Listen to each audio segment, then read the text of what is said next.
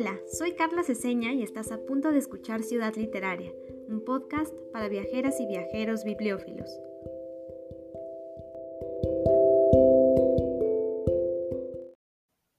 El mundo de la cultura es un campo, como todos, dominado por la moda, por el ego y por la economía.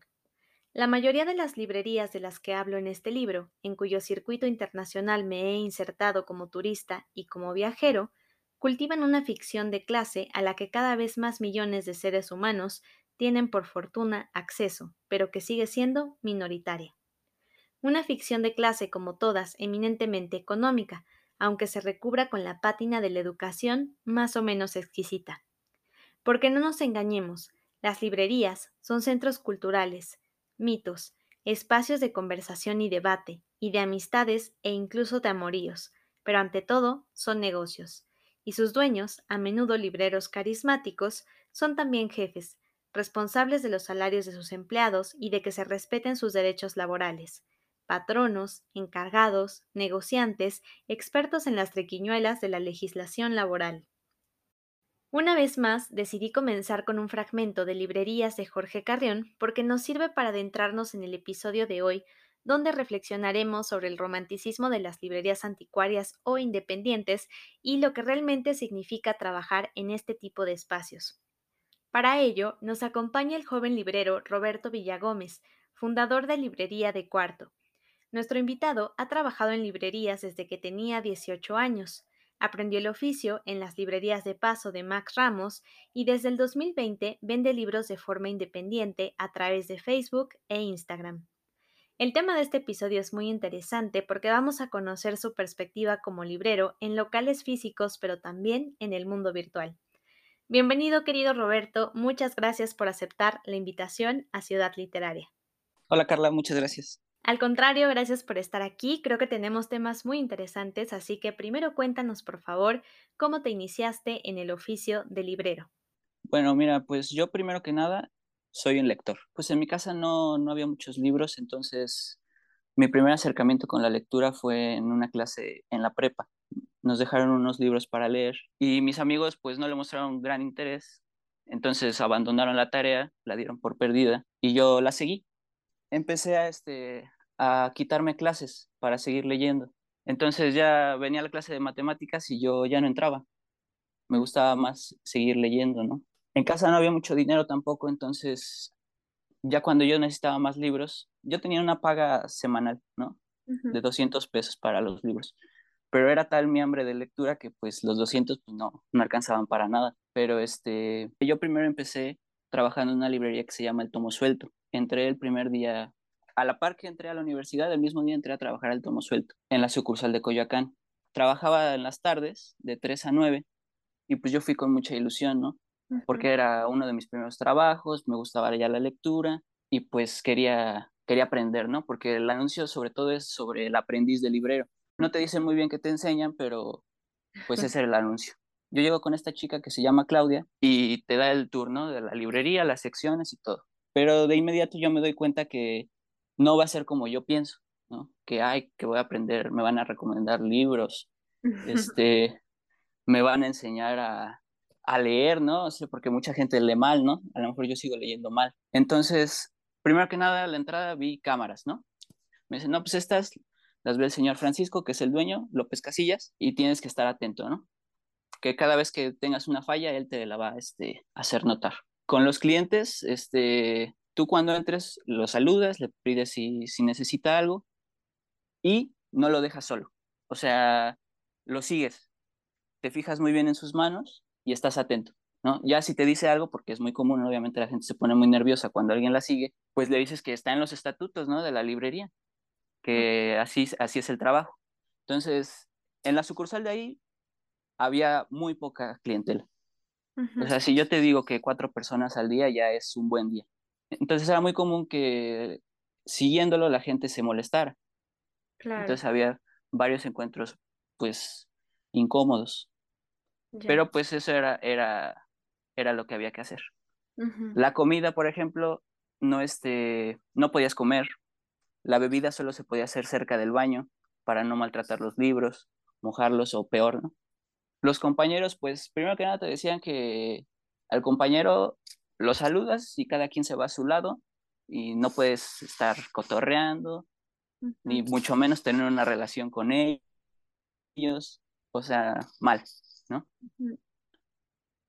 Ya después este, vienen las otras cosas, que es el sueldo y el trato de los, este, de los dueños, ¿no? Ellos, esa librería está regentado por dos, por Francisco López Casillas y Gema Contreras, ¿no? Que es su esposa.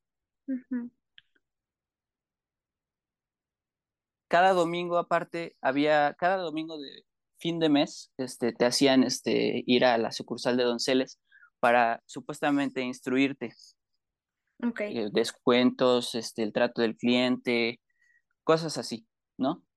O sea, si faltabas, te descontaban un día. No te pagaban el día. Ese día no te lo pagaban, pero así se manejaba, ¿no? El pago era, pues, ya lo juzgará cada quien que quien esté escuchando, mil pesos a la quincena. Okay. Eso si tú llegabas puntual. Si tú tenías una falta de cinco, tres, cuatro minutos, porque aparte ahora sí que metías tarjeta, no te llegaba la quincena completa. Entonces había chavos, porque esos también son muy listos, no, no piden, no están aceptando que, que trabajas, sino que estás de aprendiz, ¿no? O sea, eres un tipo de pasante, entonces no, en realidad no te tienen que pagar ni el mínimo. Bueno, para no hacerte la cansada. Este, yo duré cinco meses ahí y dada mi ignorancia del medio, pues yo pensé que era un sueldo normal, ¿no? O sea, algo aceptable. Entonces seguí, seguí y estuve a punto de ya no iba a la escuela, ya la escuela ya pasó a segundo plano, leía en la mañana y me iba a trabajar en las tardes. Yo estudiaba ciencia política. ¿Por qué? ¿Quién sabe? Pero, este, total, un día yo de las muchas veces no compraba mis libros ahí porque pues no me alcanzaba en el trabajo. Entonces compraba en la calle, veía por Facebook y me juntaba con varios varias personas para ir a, comprar libros. Entonces uno de esos días voy y recojo mis libros temprano y decido ir a esta librería que se llama Jorge Cuesta, que está en la colonia Juárez. Sí. Pues dije, voy a ir, estoy buscando un libro de Margarita Dalton, Larga Sinfonía en D, que fue la primera esposa de José Agustín. Dije, pues a lo mejor puede estar allá. Entonces llego y pues, a como yo tenía el concepto de librería, pues era algo totalmente diferente. Había objetos, había fotos, había mucha gente, ¿no? O sea, yo que una librería estuviera poblada así, no lo había visto. Entonces, sí me sorprendió. Pregunté por el libro, no, había, no lo tenían y de repente sale un señor desde el fondo y me dice, este, no lo tenemos, pero a lo mejor podemos tener tal título en nuestro espacio, el burro oculto. Yo ya había leído del burro oculto pero pues yo pensé que era algo así súper exclusivo, ¿no? O sea, de que iba así el empresario, el bibliófilo, no, pues no un estudiante, ¿no? No pensé que las puertas estuvieran abiertas para todos. Ya en el burro, pues ya compré algunos libros y empecé a platicar con Max. Ya me contó cómo estaba la cosa en su librería, el sueldo, el trato, y pues le, ahora sí que con mucha pena le conté yo mi situación y le dije, este, pues que si había oportunidad, ¿no? Y sí, me dijo que sí muy rápido y me dijo, presentes el lunes. Entonces ya yo este, salí soñado, ¿no? O sea, mm. dije, no, esto va a ser otra cosa. Ya este, hablé por teléfono con la otra gente y le dije, ya, este, ya no voy a ir, ¿no? Ya, este, aquí se acabó.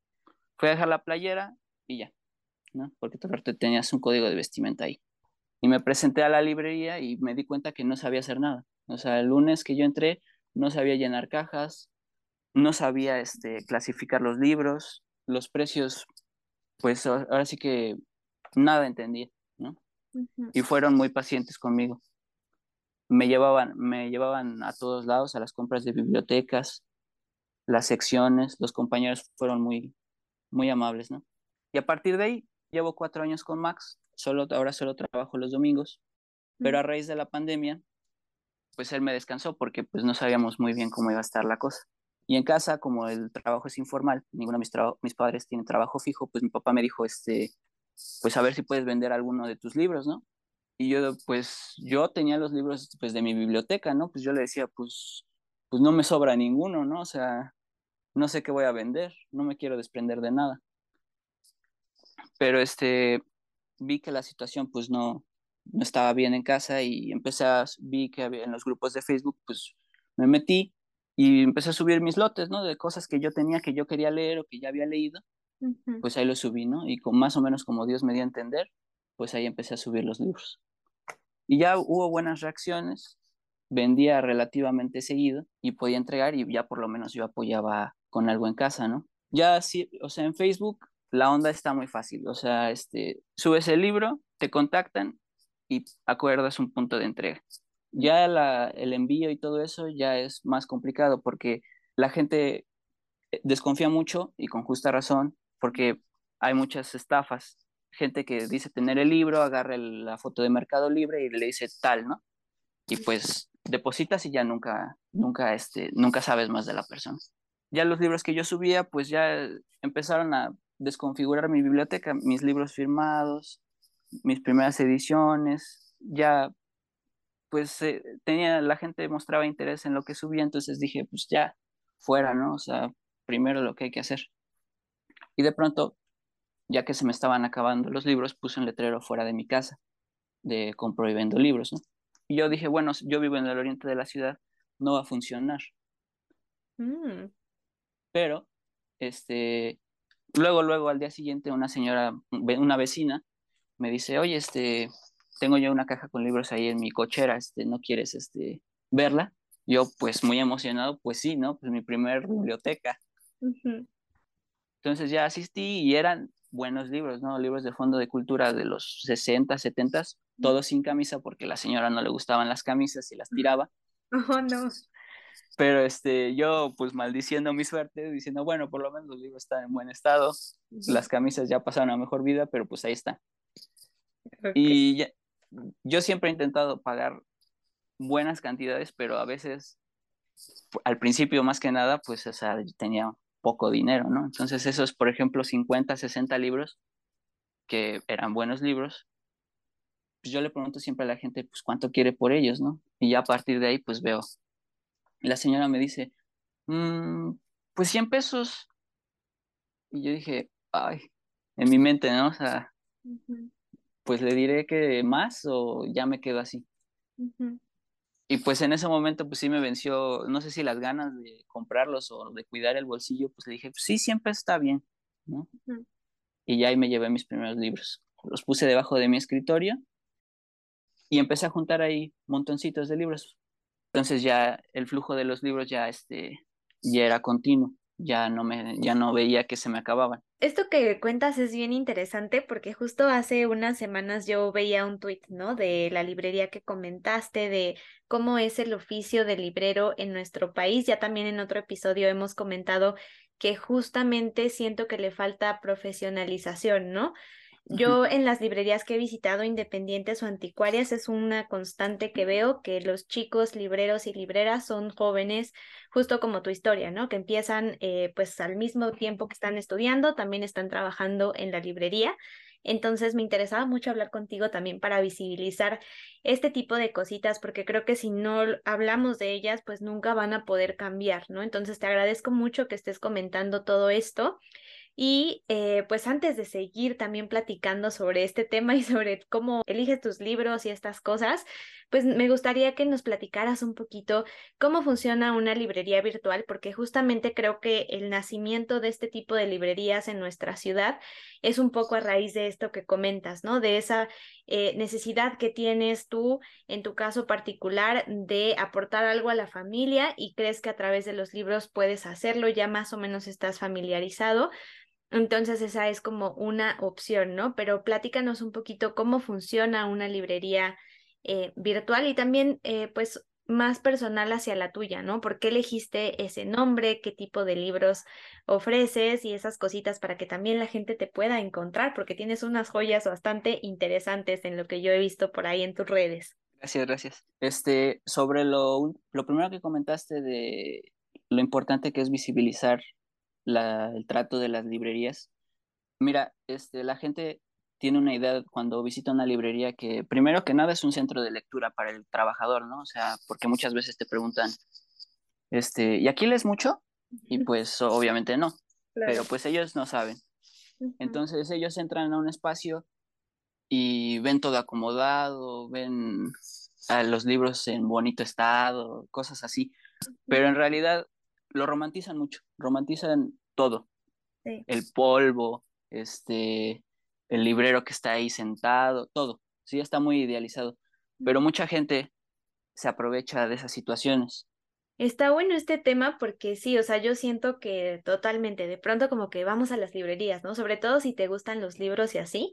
Cuando yo empecé a leer, me pasaba eso, que yo entraba y decía, ay, qué bonito todo, y de pronto veía, ¿no? Que al- algunos libreros pues tenían polvito, lo que sea, pero después ya me di cuenta de que realmente eh, es muy raro que haya, por ejemplo, una persona dedicada solamente a la limpieza, ¿no? Usualmente quienes hacen ese trabajo de barrer, y esto también ya lo hemos comentado en otros episodios, pues eh, son los libreros, ¿no? De acomodar, de cargar cajas, de clasificar los libros. Incluso yo he visto que todavía hay algunas librerías que llevan el registro por escrito en un cuadernito de cuáles son los libros que venden. Entonces creo que es muy interesante platicar contigo porque precisamente estamos viendo como el otro lado, ¿no? De las librerías, que quizás no sea tan romántico, pero que pues nuevamente reitero, es muy importante hablar de todo esto. Sí, sí, sí, sí, es este, lo que la gente no ve, o sea, las cajas, el polvo, la limpieza diaria, y que son cosas que se tienen que hacer, pero pues no todo es como lo ve la gente.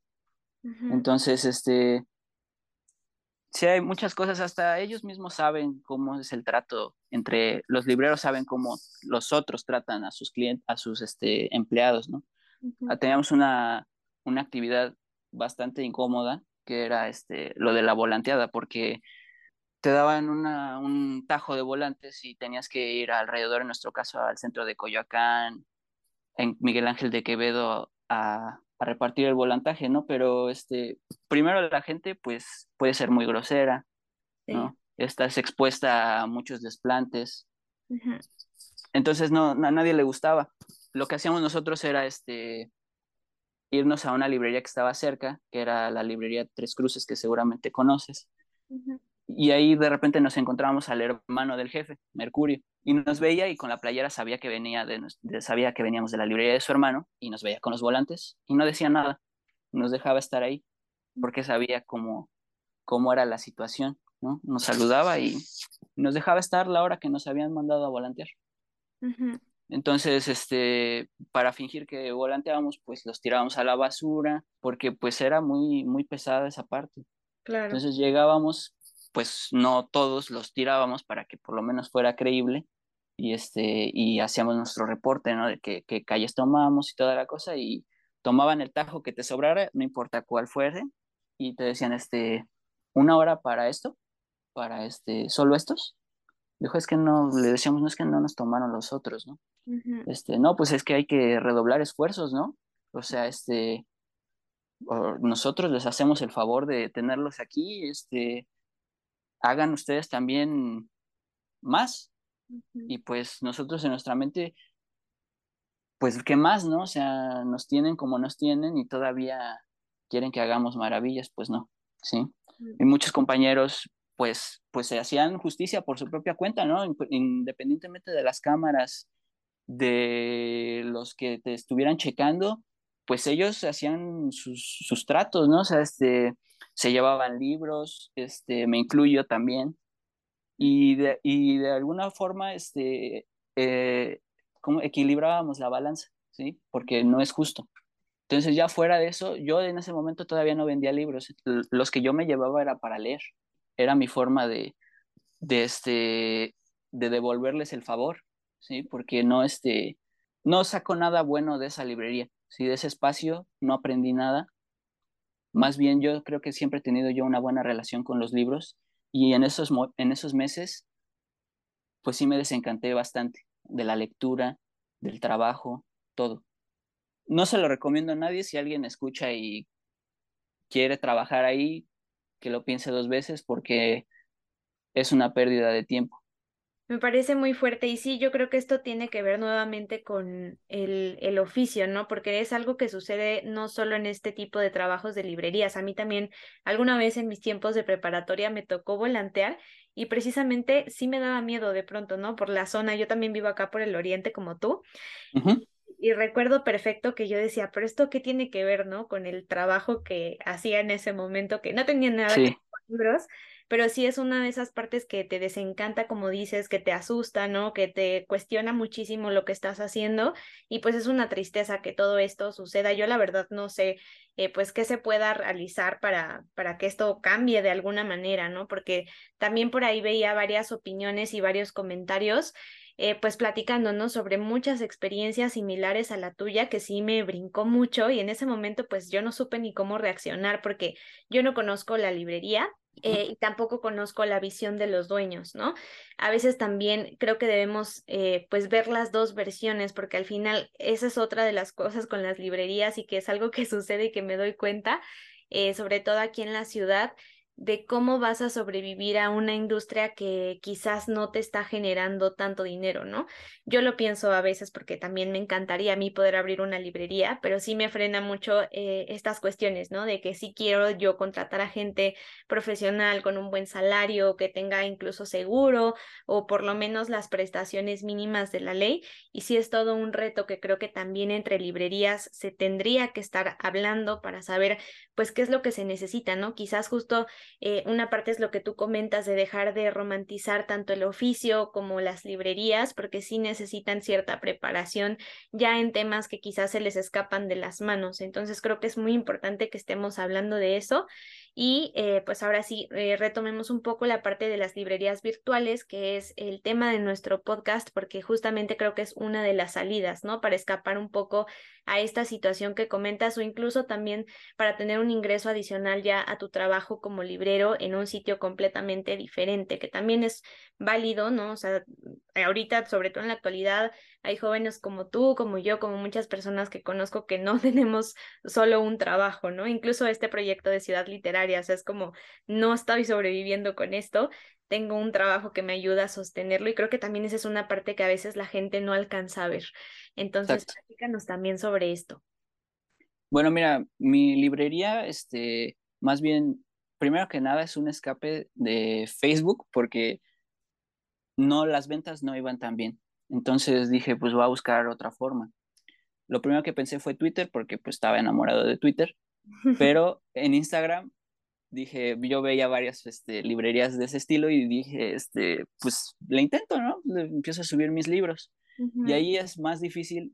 Lo malo de las librerías virtuales es que la gente no tiene una referencia concreta ni de quién eres, ni de si eres real.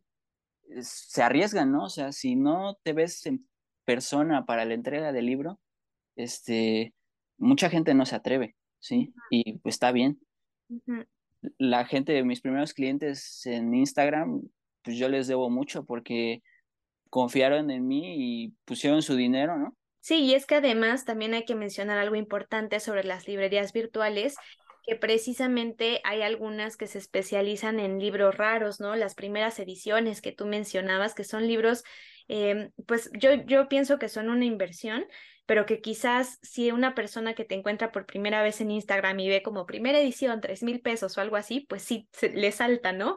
Tiene que ser eh, de este modo. Entonces también ese formato de librería virtual a mí me parece súper interesante porque como mencionas, eh, pues yo ya veo en Instagram muchas librerías que incluso están invirtiendo en publicidad de la plataforma que eso es algo que me parece absolutamente necesario para cualquier negocio, pero de ese modo están llegando a más lectores, ¿no? Y a su nicho, que precisamente son quizás estas personas eh, que no son ricas ni nada, porque eso siento que a veces no tiene tanto que ver, eh, pero que sí invierten en este tipo de ejemplares. Entonces eso se me hace bien interesante y tienes toda la razón. O sea, de, de, pronto sí puede ser un volado porque tú ves el nombre de una librería, ¿no? La tuya en este caso se llama Librería de Cuarto, ¿no?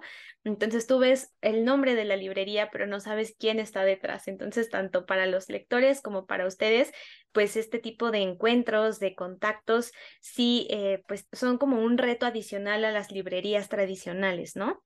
Sí, aparte, o sea, el reto de la librería virtual es tratar de empatar la experiencia que da una librería este, física, ¿no? Este, porque no pueden venir al espacio a hurgar el librero, a ver si se les pega algo más, este, no sé, no hay forma de, de empatar esa, esa travesía.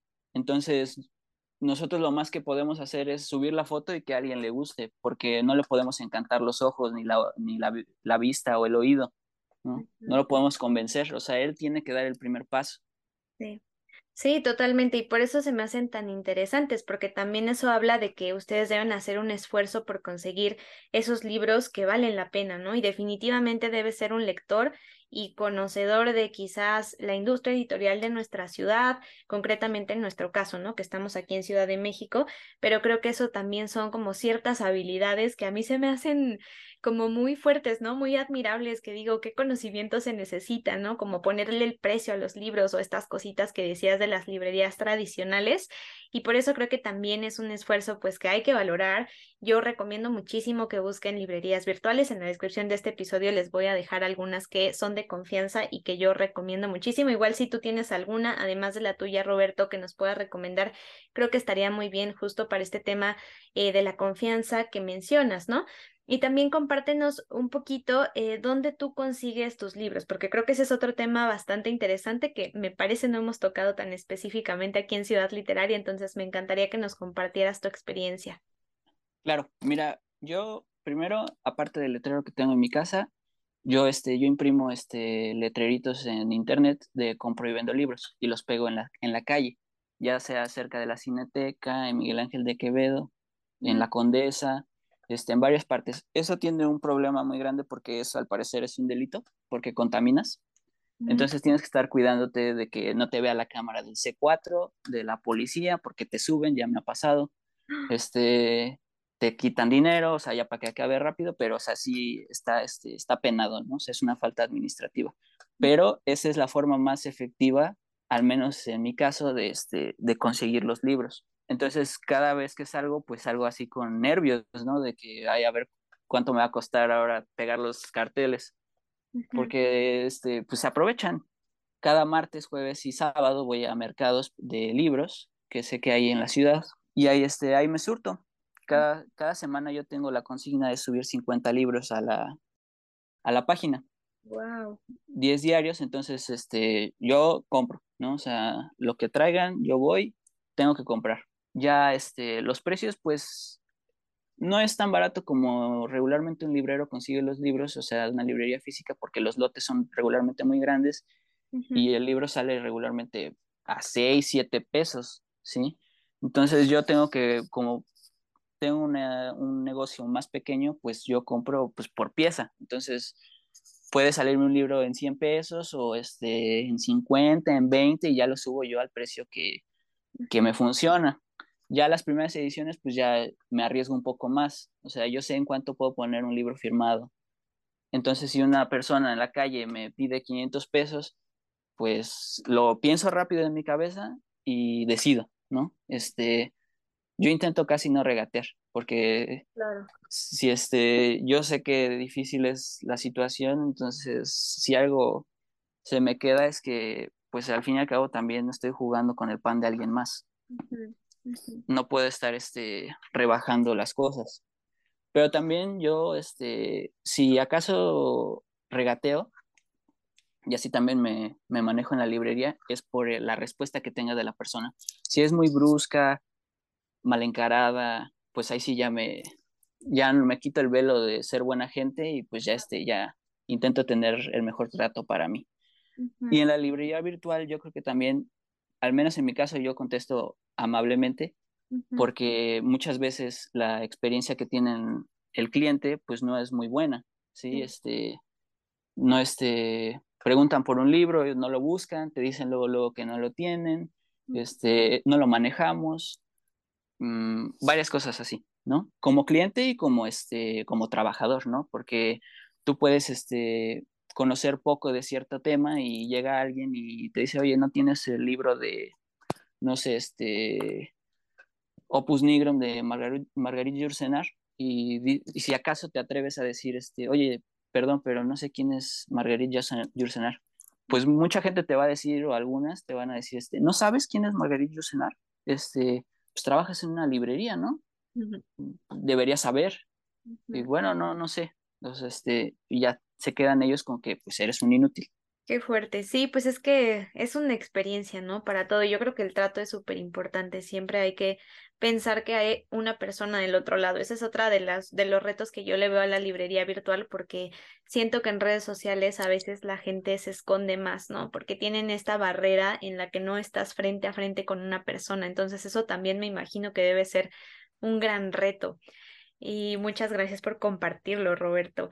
Y eh, bueno, pues ahora platícanos también regresando un poco al tema de dónde consigues tus libros, pues algunos ejemplares eh, concretos de libros que sean memorables. Ya al, principio nos comentabas que sí te costó un poco de trabajo eh, pues vender los libros que pertenecían a tu propia biblioteca personal, ¿no? Pero ¿ha habido alguno después de esto que te tiente un poco a quedártelo?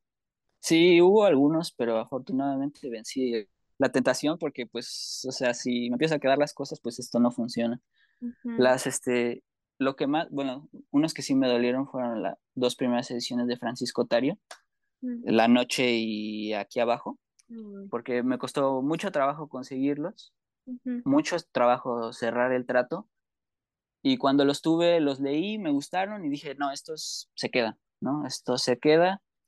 Y, este, y un día una persona me preguntó que si tenía esos libros y pues igual tentado a mentir, pues dije, pues ya, me vencí y dije, sí, sí los tengo, ¿no? Y nada, maravilloso, que quién sabe qué.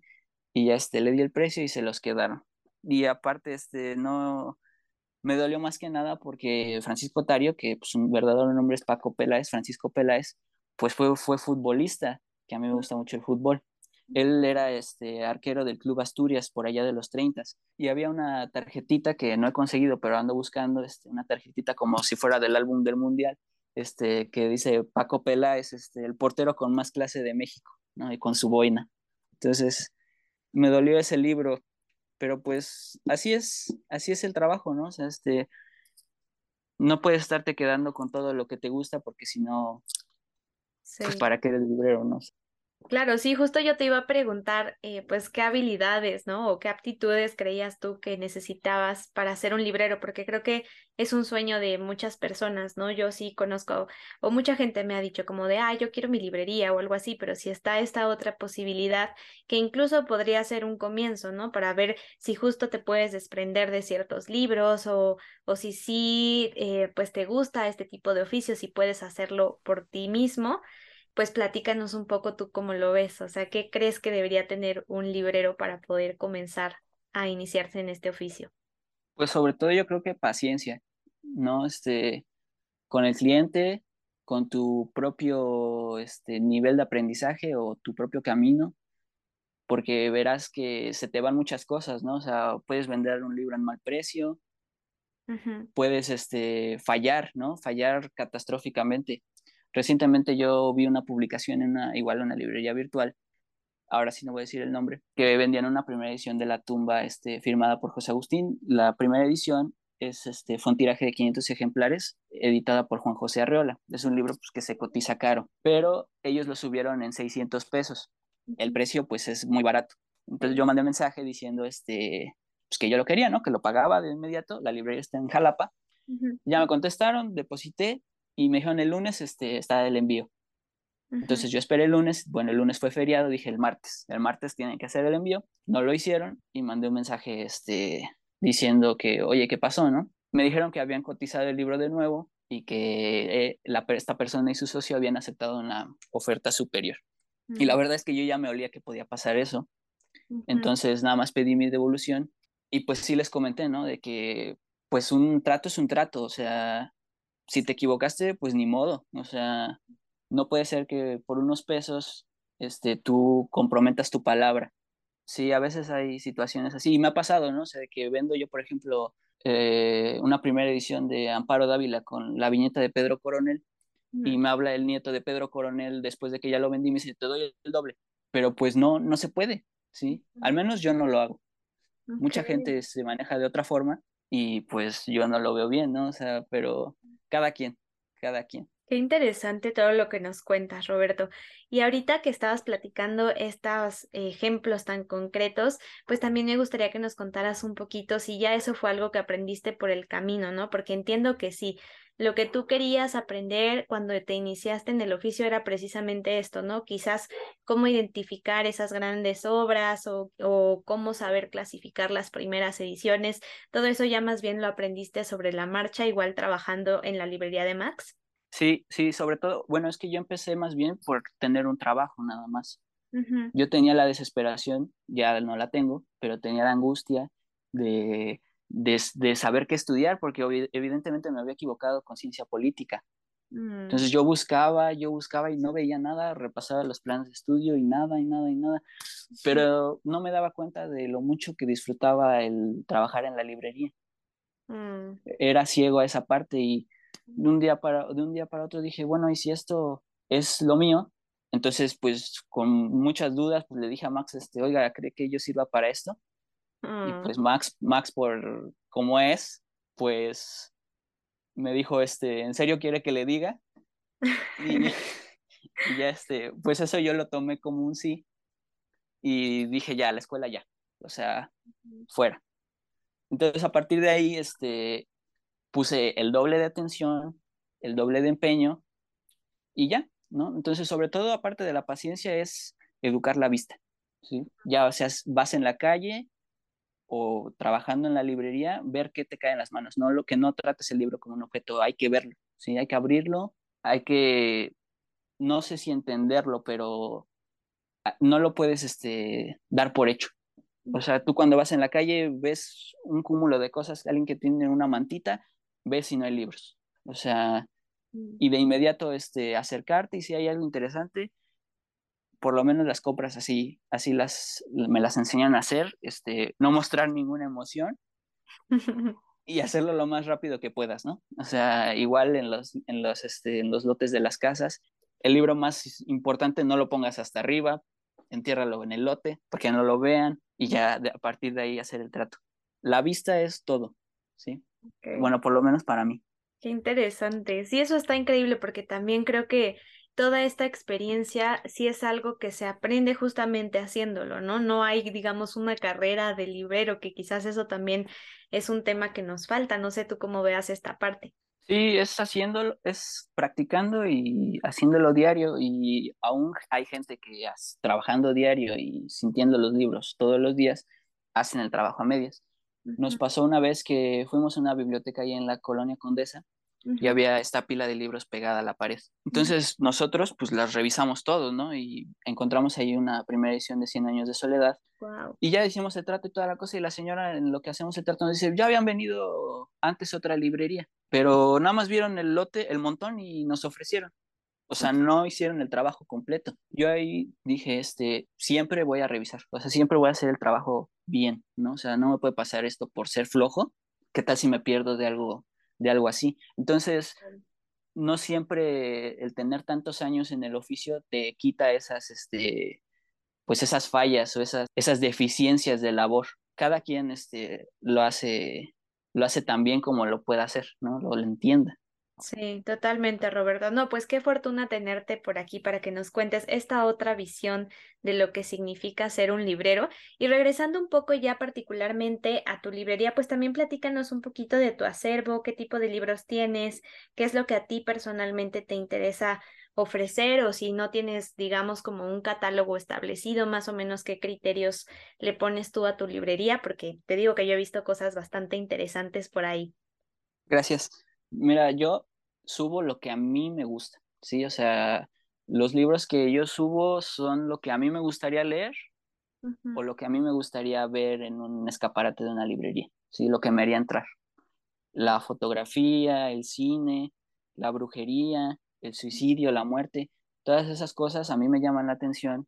Entonces esa es la pauta que yo le quiero dar a, a la librería.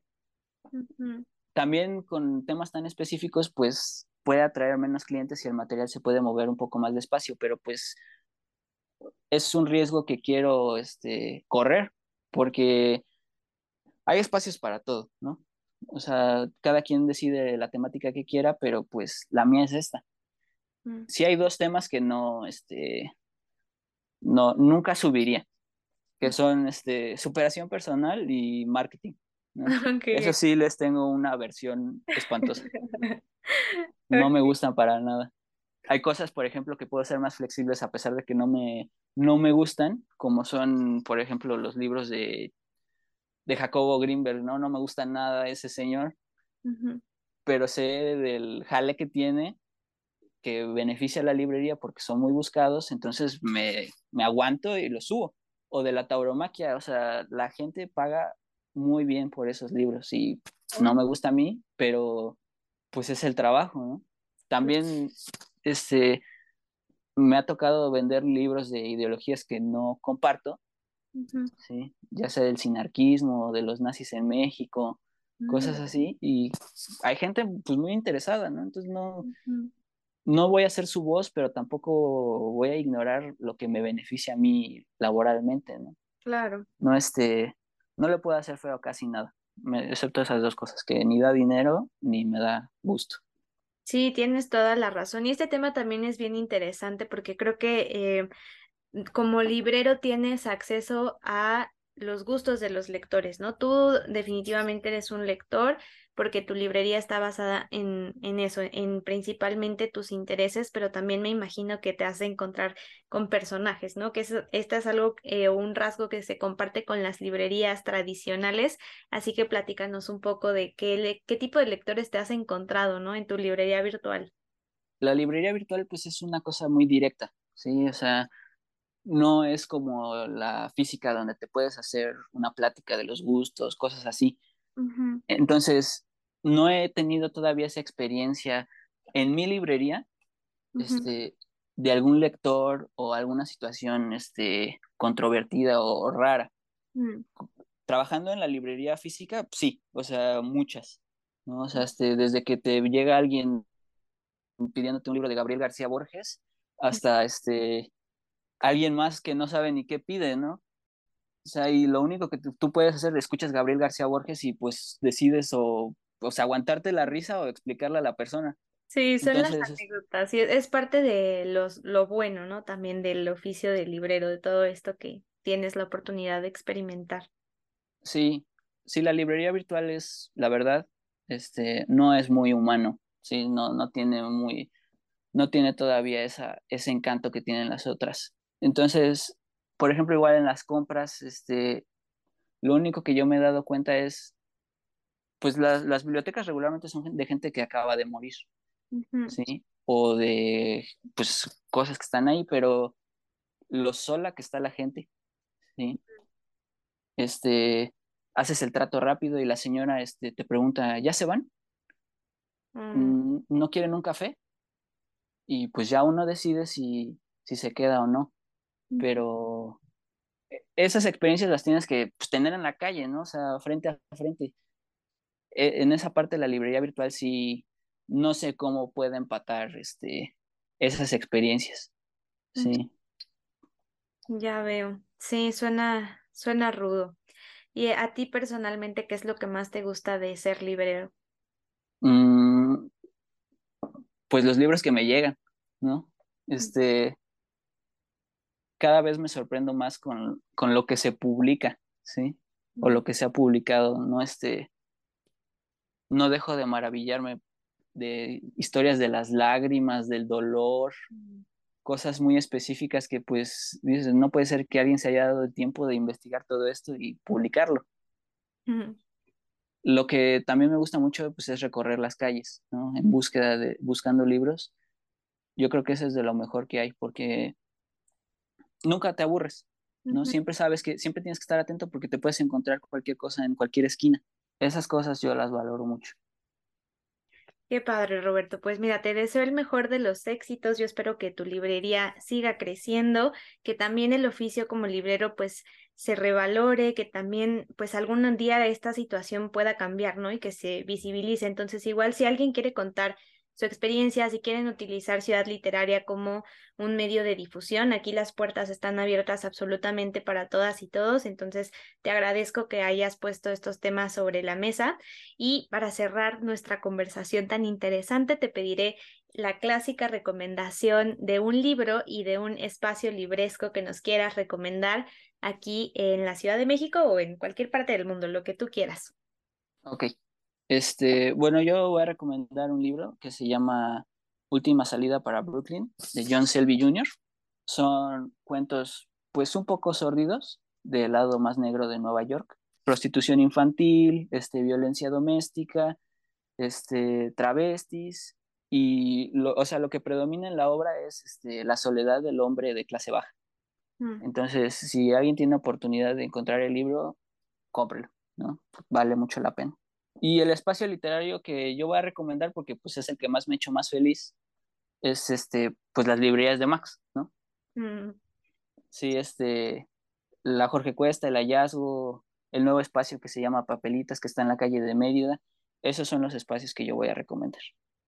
Ay, están increíbles tus recomendaciones y creo que hace mucho sentido porque también hace un par de episodios tuvimos la fortuna de contar con Max y ahora contigo, entonces creo que esto va a complementar súper bien y va a dar una visión completamente diferente de lo que es el oficio del librero y también sobre la visión un poco romantizada o muy romantizada que a veces tenemos de las librerías. Entonces, yo te agradezco muchísimo, Roberto, que estés por aquí y a quienes nos están escuchando les recomiendo mucho seguir la librería virtual de Roberto que se llama Librería de Cuarto, ¿verdad?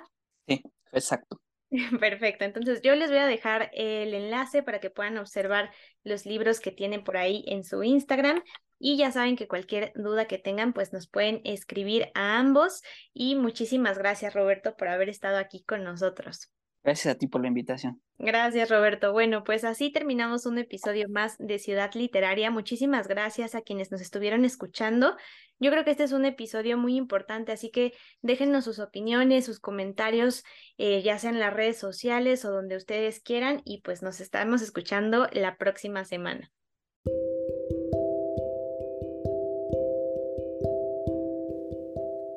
Si quieres ser parte de nuestra comunidad, Búscame en Facebook e Instagram como arroba Ciudad Literaria CDMX y no te pierdas nuestro próximo episodio.